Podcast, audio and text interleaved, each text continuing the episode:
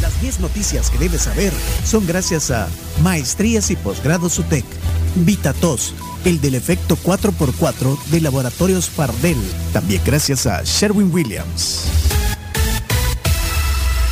Gracias a la UTEC. Recordad que tienen su oferta de maestrías y posgrados. Llama al 2275-2700. También gracias a VitaTos. Multiplica el alivio y el efecto 4x4 es de Laboratorios Fardel y Puma Energy, que está aprobada por Top Tier. Bueno, la noticia número uno, hemos hablado eh, en todo el programa, en buena, en buena parte del programa de esta noticia. Múltiple accidente de tránsito en Boulevard Los Próceres deja dos muertos y varios lesionados. Bueno, es el múltiple accidente que ocurrió ayer al mediodía eh, sobre el final del Boulevard Monseñor Romero, incorporándose a los próceres aquí en San Salvador, donde una rastra pues, perdió los frenos, según la información oficial, por perfectos mecánicos. Arrolló a más de 30 vehículos, también según cifras de la Dirección General de Protección Civil. Hay dos muertos, varios lesionados, hay gente que está incluso en cuidados intensivos. Eh, se detuvo al conductor por homicidio culposo o accidental. Eh, Carlos Portillo, 54 años de edad. También se capturó al representante legal de la empresa, Andrade SADCB, Álvaro Ibáñez. Esta empresa es dueña de la rastra y según la policía transportaba una sobrecarga de 10 toneladas.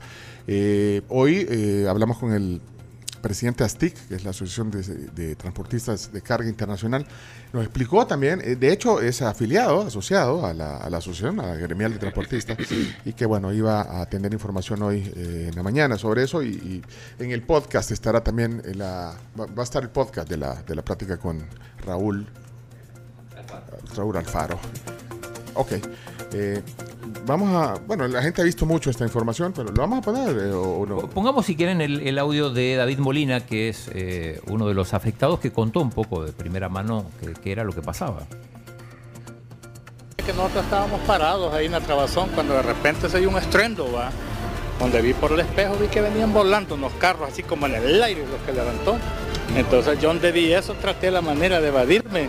Todavía le pasé ese carro blanco pero cuando vi que iba a la rastra, llevaba de arrastrado, puñe carro prendida en juego hasta allá abajo, que fue a parar hasta allá abajo por Excel. Bueno, ahí está. Eh, sí, alguien que lo vio de cerca. Bueno, noticia, bueno, y ahí están eh, todas las declaraciones que han dado los funcionarios, Protección Civil, BMT. Eh, vamos a la noticia número 2. Hacienda denuncia en Fiscalía a 186 alcaldías por mal uso de fondos COVID. El Ministerio de Hacienda presentó un aviso ante la Fiscalía por uso indebido de fondos públicos en 186 alcaldías del país. El monto asciende a 80 millones de dólares, los cuales fueron otorgados eh, por el gobierno para el combate de la pandemia, pero fueron usados para otros fines, dijo el ministro. Eh, lo dijo en entrevista con Moisés Urbina, en frente ah. a frente. Entonces, al revisar de los 186 expedientes que vamos a presentar este día, pues alrededor de 83 millones son en hallazgos. Hay varios millones no documentados, es decir, solo está el muy cheque. Alrededor de 4 millones se van a presentar eh, este día eh, ante la Fiscalía General de la República para que haga la investigación judicial pertinente. También vamos a certificar los resultados a la Corte de Cuentas de la República para que también sea la Corte de Cuentas de la República quien decida ya sobre las responsabilidades administrativas y patrimoniales de los funcionarios que no han documentado en, algunos de los casos. Bueno, ahí está el ministro. Eh, habló más el ministro porque también habló del tema del presupuesto de las elecciones. Dice que el propio ministerio se va a desfinanciar para cumplir con... Con la obligación, con, el, con el Tribunal Supremo Electoral. Sí.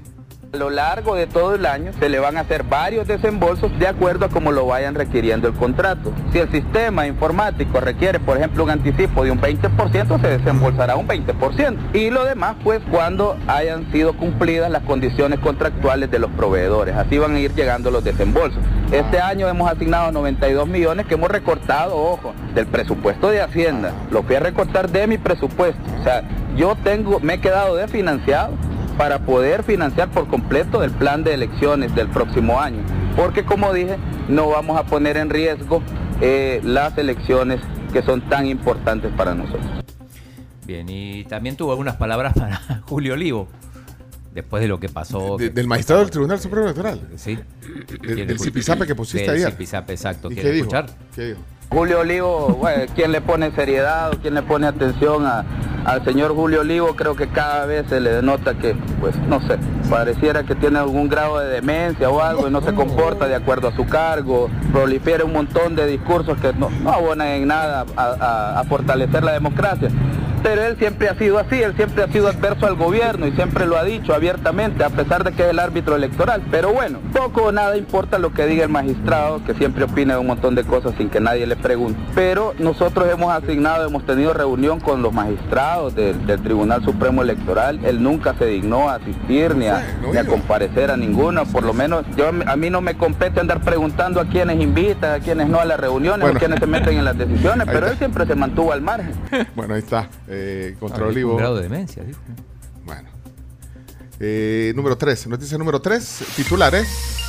Advierten que es imposible que no haya impacto en la economía salvadoreña por la crisis bancaria de Estados Unidos. Eso lo dijo también el ministro, porque bueno, hay mucha eh, zozobra a veces. en el, de hecho, aparecieron más bancos ahora. Más bancos que anunciaron sus cierres. Eh, o que están ahí. En quiebra.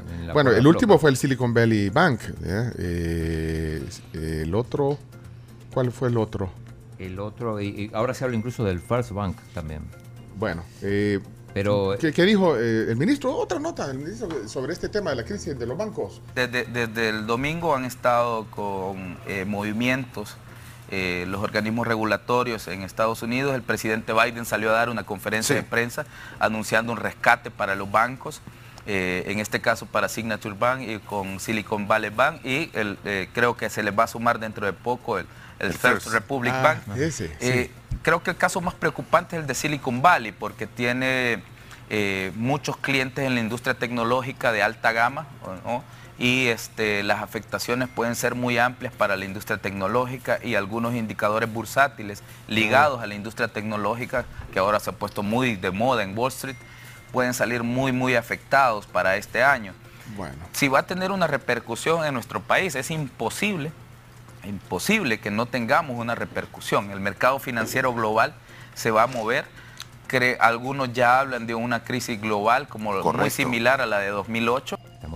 Pero mira, a, propósito de eso, eso eran los tres bancos, pero hoy, por ejemplo, las acciones del banco BNP Paribas, que es el banco más importante de Francia, cayó un 10.8%, otros bancos, el Credit Suisse, 21.5%.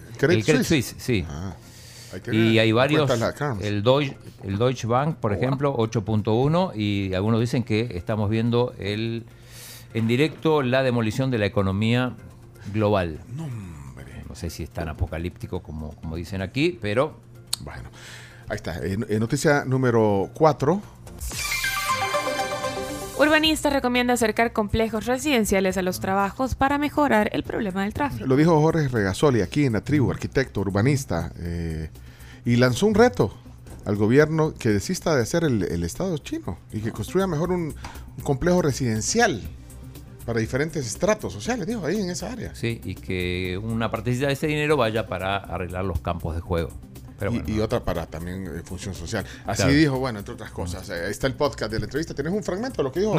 ayudar a encontrar una mejoría significativa en el tema del tráfico es esa, llevar proyectos, pero no solo desarrollar proyectos de vivienda donde se concentran las oportunidades laborales, sino que también crear polos de desarrollo en las zonas donde se concentra mucha vivienda, como lo urdes, ¿verdad?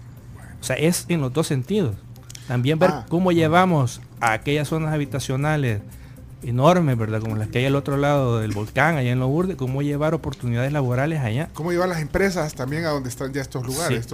bueno, ahí está, estacional, ahí parte de lo que en los, en los dos sentidos, decía eh, Jorge Regasoli, está el podcast. Hizo otro reto y le dijo, bueno, caminen. Y el chino se vino caminando claro, hoy. Se vino caminando aquí desde tu casa. Hay dar el ejemplo, 13 minutos tarde. Caminando. Dice que eso fue un plan piloto, porque no sabes si lo vas a hacer mañana. Una vez a la semana, por lo menos. Bueno, eh, mira, vamos solo con los titulares de la siguiente, por favor. Número 5. Registran más de 2.000 hectáreas quemadas por incendios en, en maleza en lo que va de este 2023. información del Cuerpo de Bomberos. El número 6. Comisión de Defensa avala dictamen de ley de navegación. O sea que la autoridad marítima eh, le, da autoridad marítima a la Fuerza Naval y sustituye a la autoridad marítima portuaria. Entonces, bueno, noticia número 7. Rescatan a tres migrantes salvadoreños secuestrados en Estado mexicano de Sonora. Híjole, otro Sí, caso más de terrible noticia. Número 8. Honduras establece relaciones diplomáticas con China. Xiomara Castro dijo que abrirá oficialmente relaciones con la República Popular de China. Noticia número 9. Tormenta invernal en el noreste de Estados Unidos cierra escuelas y corta suministro eléctrico. Bueno, noticia número 10. Bienestar Animal proyecta creación de censo de animales de compañía. Bueno, eh, Milka Duque, 7 años. Pueden ponerla ya en el censo. Es tan linda. Bien bella, bien feliz con su comida. Ayer estrenó, eh, vieran qué rica la comida que estrenó ayer. ¿Y que la probaste? Digo, pues, ¿para qué estoy diciendo? Es que solo vi cómo se la comió. de- Con de- unas grandes ganas. Emocionadísima. Pero fíjate que a los perritos les gusta cuando les cambian la comida porque es un Ah, sabor distinto. Algunos no, eh, incluso algunos eh, veterinarios dicen que cuando le vas a cambiar de comida le combines la, la- la que tenía antes con la otra. le- Ah, eh, por la que- costumbre. Y de ahí vayas. También que la pero- panza les puede afectar a veces. Bueno, es no. que también depende, vea. Pero mira, Anótenme a la, a la y la Lula tuya- Reyes. Lula. Pero- Lula Reyes. Lula Reyes, eh, Un el año. mío. Eh, seis meses. Bella Ah, la Lula Reyes. Lula Anótenme Reyes. al mío entonces. Que no crezca. Luca Peña. Luca Peña. Nueve años. Mi viejito. My name is Luca.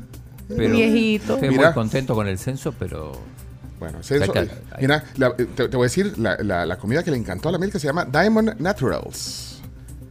Dark Formula. Carísima. Rich in chicken with egg El nombre. and oat flakes. Ah, tienen huevo. Mira, y viene con. No. Ajá, huevo y, y, y- Y y sabes que viene, viene como si fueran Fruit Loops. Ah, Diamond, Diamond Naturals se llama. Hey, Espera, espera, espera, no, digo, digo, muy- ustedes muy felices con el censo animal y todo, y, y el censo de las personas. Ah, buen punto. ah, sí. lleva como 15 años de atraso. Mira, cerramos 10 noticias. Sí. Hoy en el tema del día, un médico forense aquí en la tribu. eh, viene el día del eh, perito forense, así que no se van a perder la plática, por favor. Eh, vamos a, a conversar largo y tendido con el, el doctor Enrique Velázquez, académico, además es académico en, en medicina forense. Ya regresamos.